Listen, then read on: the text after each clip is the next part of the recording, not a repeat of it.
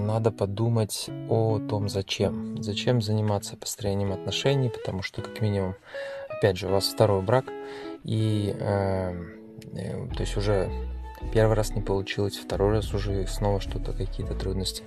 Все это говорит о том, что, возможно, не хватает знаний. О том, как невозможно, а их не хватает, как строятся нормальные, правильные отношения.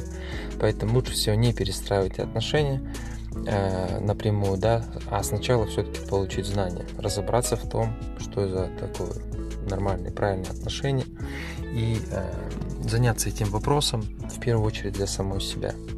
Потому что даже если отношения закончатся, знания-то у вас останутся. Если учиться не начнете, отношения закончатся, может быть третий брак, четвертый, пятый, какой угодно. Но э, ситуация будет все равно открытая. Поэтому желаю вам обрести знания путем э, лекций, книг, психолога э, и вот задавания вопросов.